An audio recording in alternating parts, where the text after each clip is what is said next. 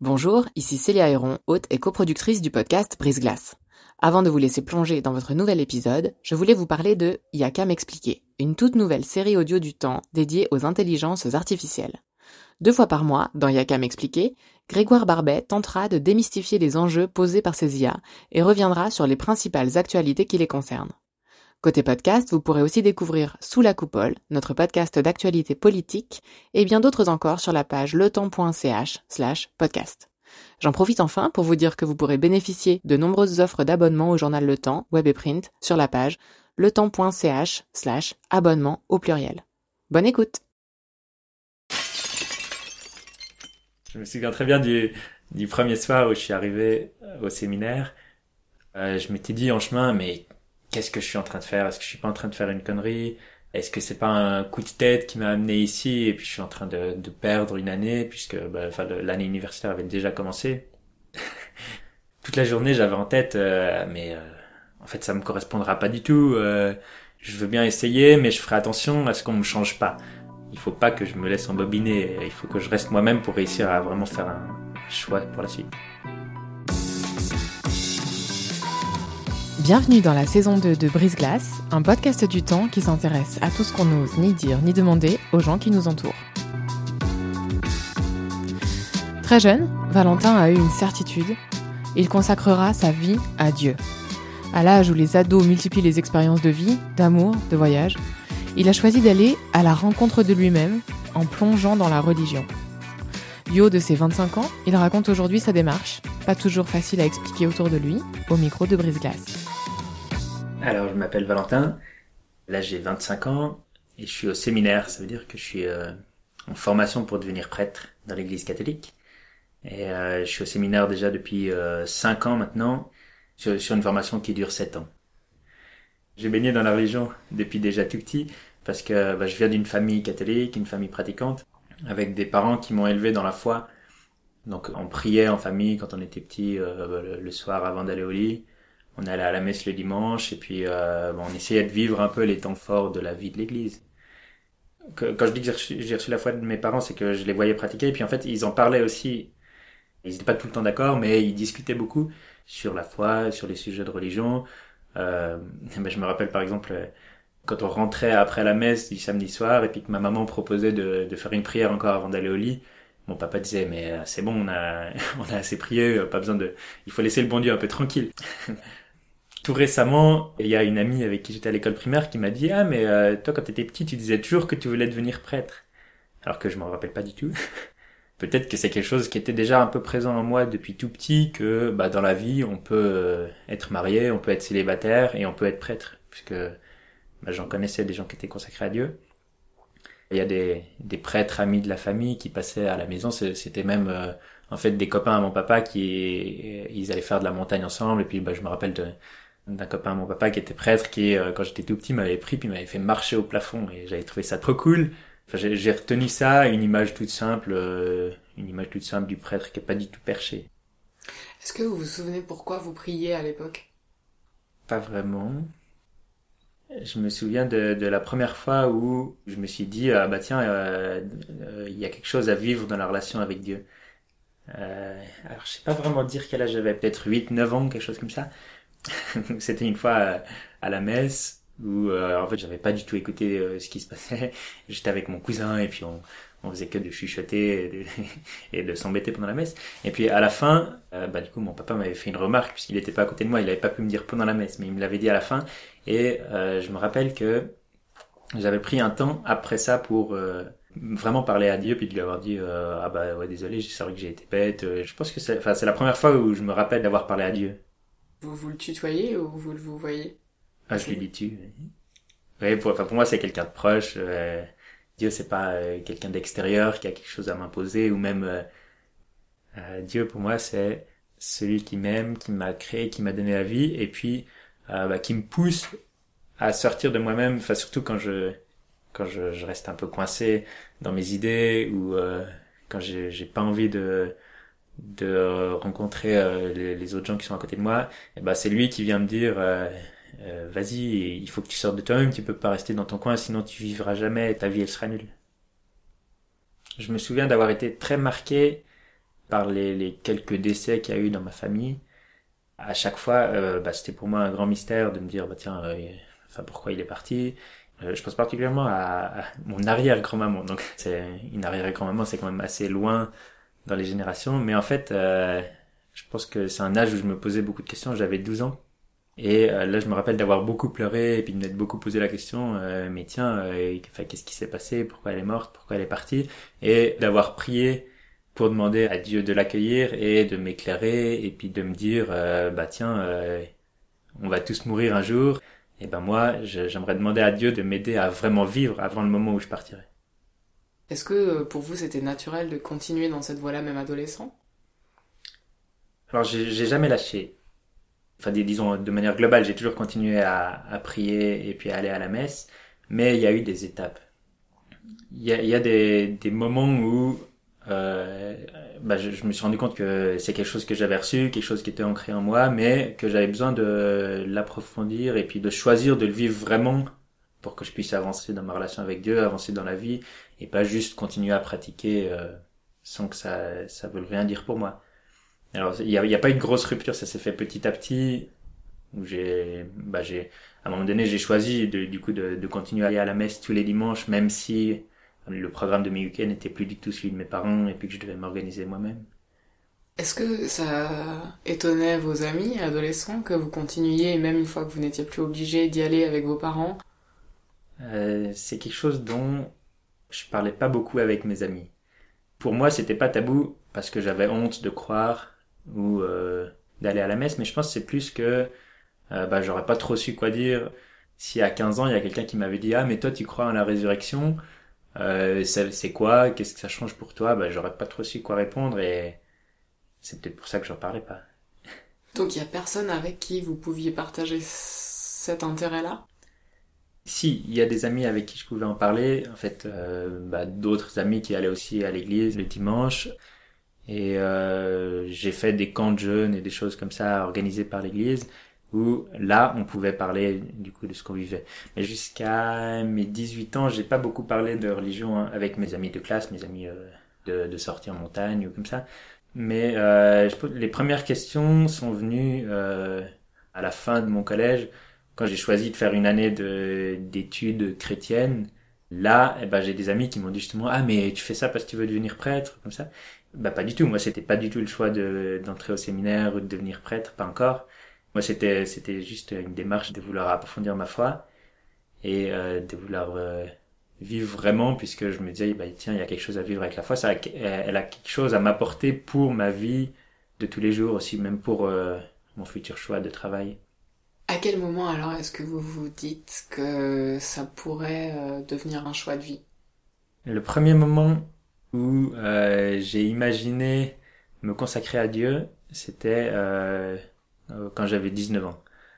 Au moment de, Pâques, puisque c'est le moment le plus important dans la vie des chrétiens avec la mort et la résurrection du Christ, j'étais allé faire une petite retraite de trois jours dans un monastère chez des sœurs qui vivent en silence. J'en ai vu qui étaient resplendissantes, qui avaient l'air très joyeuses, alors que, bon, comme vie, euh, c'est pas le truc qui fait rêver. Et du coup, bah, j'ai vécu aussi ça, d'être euh, en silence pendant trois jours, avec seulement euh, les prières, cinq prières par jour, et euh, ce moment de silence, il m'avait fait beaucoup de bien.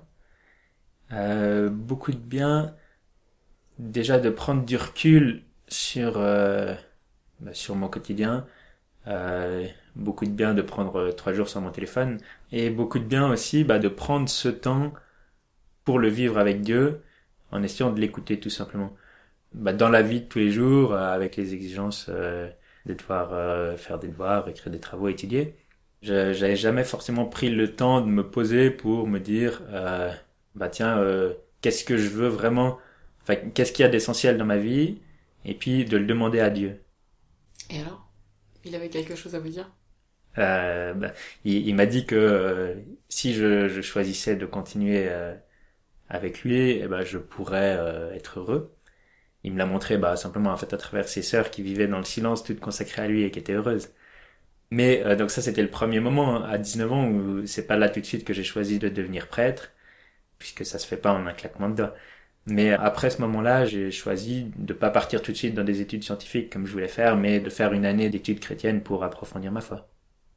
Puisque bah, c'était une année qui permettait d'avoir euh, des temps de prière, euh, des temps de formation intellectuelle, et puis surtout de côtoyer plus d'autres jeunes chrétiens qui aussi se posaient des questions. Donc, tout le monde n'est pas du tout entré dans le, au séminaire ou comme ça, mais euh, ça permettait de partager vraiment sur notre foi entre jeunes chrétiens. Vous vous destiniez à quoi si ça n'avait pas été ça? Ça aurait été euh, plutôt la physique euh, à l'école polytechnique. Puisque c'est, c'est quelque chose que j'aimais beaucoup, en fait, euh, le, le, défi de, de, des sciences qui est très intéressant. En fait, je suis un scientifique dans l'âme qui, qui aime bien chercher, qui aime bien calculer, et puis comprendre un peu le monde qui l'entoure. Mais euh, donc quand j'avais euh, bah, 20 ans, c'est un peu le moment où, où j'ai accepté de me dire à moi-même et puis de dire aux autres, bah tiens, je vais devenir prêtre à ce moment-là, j'ai choisi d'entrer au séminaire et c'est sept ans de formation et de discernement avant de s'engager définitivement. Donc en fait, c'était un choix de, de polichinelle, un petit, simplement une entrée. Mais je l'ai fait puisque bah, ça faisait une année à peu près que euh, cette question de la vocation et de me consacrer à Dieu était venue dans ma tête. Et en fait, euh, j'avais le choix soit de, de ne pas l'écouter et puis du coup de balancer ma foi et d'essayer de construire une autre vie, ou de l'écouter jusqu'au bout et puis de faire ce pas d'entrée. C'est le, le, choix que j'ai fait. Vous vous souvenez d'en avoir parlé à votre famille? Alors euh, oui, j'en ai parlé assez rapidement à ma famille, en fait même avant que la décision soit définitive. Et euh, mes sœurs ont eu des, réactions très drôles puisqu'elles m'ont dit ah ben alors c'est très bien, tu pourrais nous marier. Bon, elles ont forcément pas attendu sept ans puisqu'elles étaient déjà presque prêtes à se marier à ce moment-là. Mais euh, en fait mes parents, ça leur a fait euh, un petit choc au début puisque c'est pas le choix que eux ont fait puisqu'ils ont choisi de se marier, ils ont choisi de s'engager euh, dans le monde, dans l'associatif, tout ça. Du coup, ils ont été euh, un peu surpris au début. Alors ma maman est très émotive, alors elle a, un peu pleuré. Mais en fait, mon papa, ça s'est pas manifesté de manière euh, très très extérieure, disons. Il, ouais, enfin, il a simplement pris le temps de me parler et euh, on allait faire du sport ensemble puisque on, quand on court ensemble, on peut parler disons à un rythme euh, tranquille. Mais on avait eu une bonne discussion sur bah, la vision de la vie, qu'est-ce qui était l'essentiel pour moi et en fait, euh, bah, qu'est-ce que je veux transmettre à d'autres par le choix que je fais.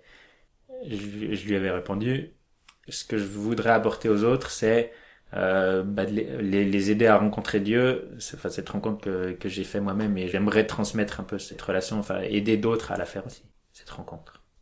Vous rentrez donc au séminaire est-ce que vous vous souvenez de votre premier jour? Je me souviens très bien du, du premier soir où je suis arrivé au séminaire. Enfin, en fait, j'ai complètement galéré. J'avais pris le train euh, assez tard, le dernier train pour arriver à l'heure ici. Bon, j'avais un, gros sac euh, lourd et puis j'avais dû marcher depuis la gare puisque je m'étais trompé de bus. Et euh, je m'étais dit en chemin, mais qu'est-ce que je suis en train de faire? Est-ce que je suis pas en train de faire une connerie? Est-ce que c'est pas un coup de tête qui m'a amené ici et puis je suis en train de, de perdre une année puisque bah, l'année universitaire avait déjà commencé. et ensuite, ce qui m'a ce qui m'a surtout marqué, c'était le, bah, le, lendemain dans, dans les dans les topos on nous présentait euh, bah, comment allait se passer la formation, surtout la première année qui est une année de discernement pour découvrir un peu ce qu'est le séminaire. C'était simplement le, la présentation du rite de prière et puis du rite des repas et puis de comment allaient se passer les cours. On a cinq prières par jour puis le matin, ça commence à 6h40 la journée. Ensuite, bah, on, mange tous les séminaristes ensemble. Et ensuite, euh, on a une prière à midi aussi avec le repas de midi ensemble. Une prière le soir avant le repas du soir. Et puis une prière encore juste avant d'aller se coucher. Et tous les jours, on ajoute à ça euh, une demi-heure de prière silencieuse qu'on fait ensemble. Et c'est bah, tous des trucs qui, au moment où, j'ai débarqué, euh, moi j'aimais bien prier un petit peu comme ça tout seul, mais j'étais pas trop habitué à, à avoir un rythme de prière régulier avec d'autres. Et toute la journée, j'avais en tête, euh, mais euh, en fait, ça me correspondra pas du tout. Je veux bien essayer, mais je ferai attention à ce qu'on me change pas, à ce que je reste toujours le même et à ce qu'on me fasse pas devenir quelqu'un d'autre, qu'on me fasse pas de lavage de cerveau comme ça. Il faut pas que je me laisse embobiner. Il faut que je reste moi-même pour réussir à vraiment faire un, un choix pour la suite. Il y a des réactions au moment où vous êtes rentré au séminaire qui vous ont blessé de par vos amis, par exemple ou... Étonnamment, non. Il n'y a pas d'amis qui ont coupé les ponts ou, euh, ou qui m'ont dit ah mais c'est c'est une connerie ce que tu fais. Enfin, pas, pas de pas de réaction violente. Alors, si, enfin, il y a, y a des réactions un petit peu drôles où, qui m'ont dit euh, ah non mais euh, t'es jeune et beau, qu'est-ce que tu vas faire curer euh, T'as rien à faire ça, euh, tu vas tu te les faire pleurer. Et bon, c'est des choses qui m'ont fait rigoler. On a bu un verre et puis c'était bon. Mais j'ai pas eu vraiment de réaction très violente. Mais je vois avec le temps qu'il y a des relations avec certains amis qui ont eu besoin de beaucoup de temps pour qu'on puisse en parler ensemble. On n'en a pas parlé peut-être pendant quatre ans, alors qu'on se voyait toujours pour boire des verres ou pour faire des choses ensemble. Mais au, enfin, au bout d'un moment, même si euh, on partage pas du tout notre foi et puis qu'on on vit des chemins de vie très différents, au, bout d'un moment, les, les, les, choses se posent quand même et puis on arrive à, à parler des sujets qui nous tiennent à cœur euh, sans se taper dessus. Euh, J'ai une amie aussi qui m'avait dit, mais tiens, euh, plutôt que d'entrer dans un truc comme ça, euh, tu ferais mieux d'aller découvrir le monde et puis de voyager, ce qu'on fait quand on est jeune. Bah moi j'avais répondu du coup, bah non, euh, moi ce que je veux faire, c'est d'abord essayer de me découvrir un petit peu moi-même et puis euh, bah, de me construire et ensuite je pourrais découvrir le monde. Ce que d'ailleurs euh, bah, j'ai pu faire un petit peu puisque la formation nous permet aussi de voyager et quand on a la foi et puis qu'on voyage, surtout quand on est catholique, c'est assez génial puisque euh, eh ben on peut arriver en fait dans n'importe quel pays et on va à une messe et c'est à peu près la même chose que ce qu'on a ici où on se retrouve, on peut prier avec euh, avec d'autres catholiques. Là, j'ai eu la chance l'année passée d'aller en Chine un petit moment, où euh, bah, la, première messe que je suis arrivé là-bas, j'ai vraiment rien compris à, à, tout ce qui était dit, mais en fait j'ai compris tout ce qui se passait, puisque c'est la même chose. C'est aussi des gens qui croient en Dieu et puis qui, qui vont à leur célébration du dimanche pour euh, pour la vivre ensemble et pour louer Dieu. C'est, assez génial de, de voyager quand on a la foi. Est-ce que, avant de rentrer dans le séminaire, vous aviez été amoureux ou vous aviez été dans une relation quelconque? Oui. La, la question du célibat, c'est une question qu'on pose souvent à un séminariste. Et c'est une question qu'on doit se poser aussi quand on est au séminaire, forcément. Moi, j'ai eu un peu de chance, en fait, de me la poser tout de suite. Puisque euh, j'ai réussi entre euh, le moment où j'ai décidé d'entrer au séminaire et puis le moment où je suis vraiment rentré, il y avait un mois et j'ai réussi à tomber amoureux pendant ce mois-là.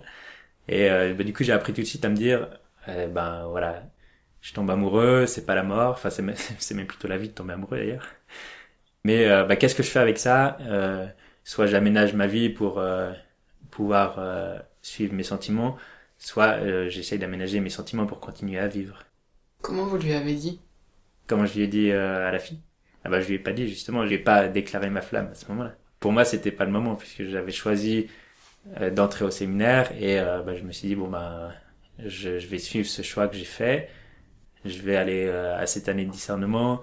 Je vais avancer un bout et puis bah si ça va pas du tout et bah je, je réévaluerai les choses dans deux trois mois et la sexualité en soi c'est quelque chose qui vous manque ou pas trop? Euh... je sais pas vraiment comment répondre. Je dirais que la sexualité c'est pas quelque chose qui me manque puisque la sexualité, c'est une force qu'on a en nous, une énergie que j'ai en moi, que euh, j'exerce pas euh, comme quelqu'un exerce avec euh, avec sa femme, mais euh, bah, j'essaye de transformer un petit peu cette énergie de vie que j'ai en moi quand même pour les intérêts que j'ai, pour ce qui m'est demandé dans ma formation. Disons que pour moi, eh bah, l'image que j'ai du prêtre, eh bah, c'est quelqu'un des célibataires qui arrive à être complètement comblé par Dieu. Est-ce qu'il y a, avec cette fonction euh, de prêtre, ou en tout cas les études qui y mènent, d'autres choses auxquelles vous avez dû renoncer? Euh, Oui. Bah, en choisissant d'entrer au séminaire, j'ai choisi de me former pour devenir prêtre, mais j'ai pas choisi le type de formation que je ferais. je suis au séminaire ici, je suis les cours qu'on me propose, et euh, je pense que le plus gros renoncement que je dois faire, c'est que c'est pas vraiment moi qui gère mon programme. Bah oui, euh, disons le, la formation est assez exigeante puisqu'on bah, on suit les cours à l'université et puis les week-ends, bah, souvent on est en paroisse ou alors on est au séminaire, on fait des, un peu des heures sub, des, sont des, cours euh, en dehors de l'université entre nous au séminaire.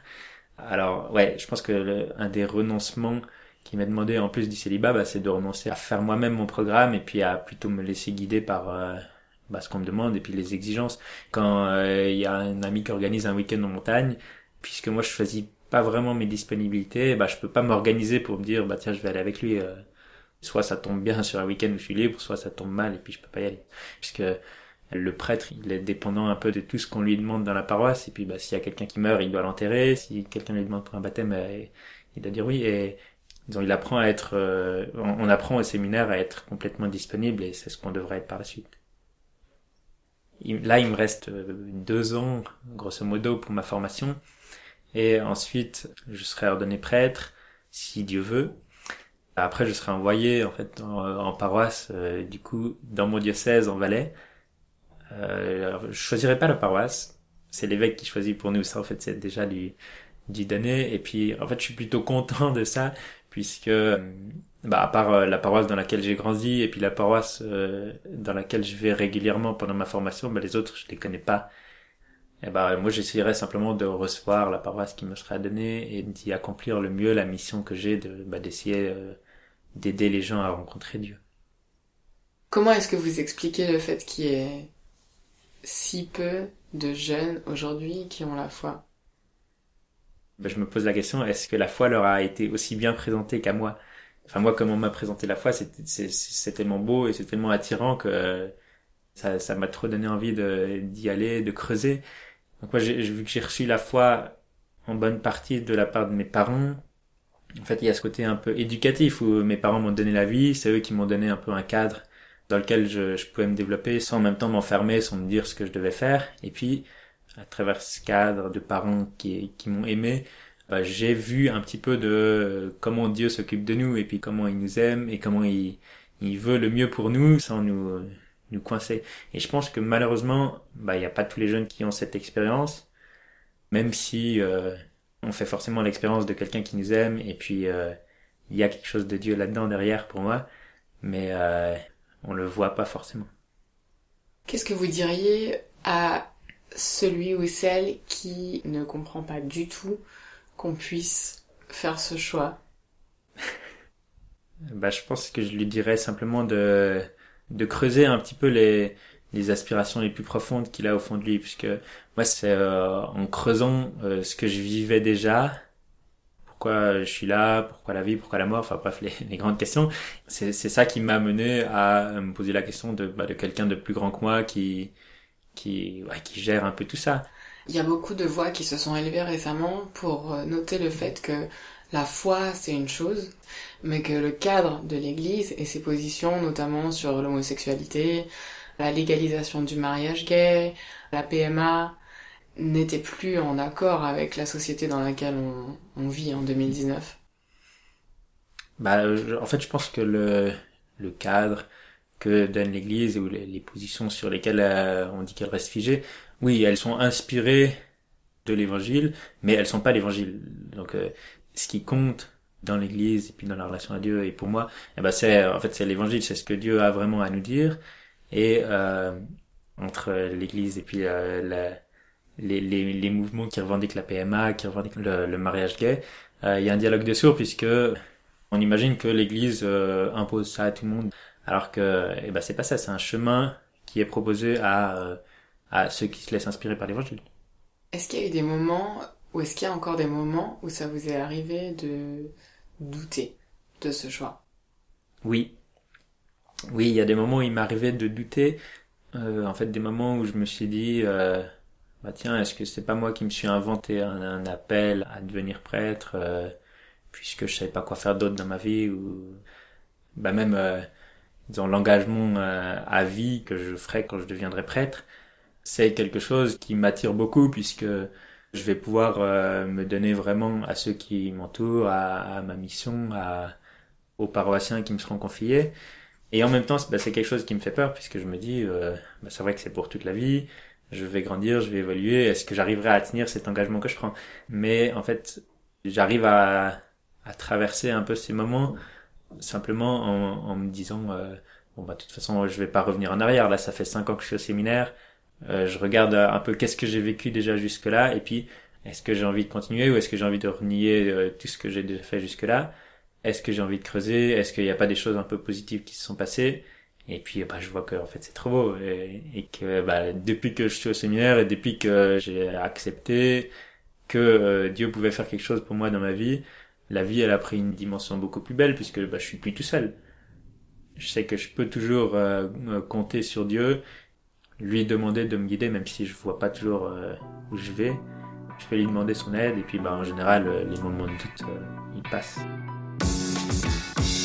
Merci d'avoir écouté ce nouvel épisode de Brise Glace. Je suis Célia Héron. Cet épisode a été réalisé en collaboration avec Virginie Nussbaum et monté par Sylvie Coma. Pour découvrir tous les autres, rendez-vous sur la page letemps.ch slash podcast ou sur vos applications d'écoute. Et puisque vous êtes encore là, j'en profite pour vous encourager à aller écouter Rafu, un podcast du temps qui fait mordre la poussière aux clichés qui collent au basque des sportives, proposé par Pascaline Sordet. À dans 15 jours!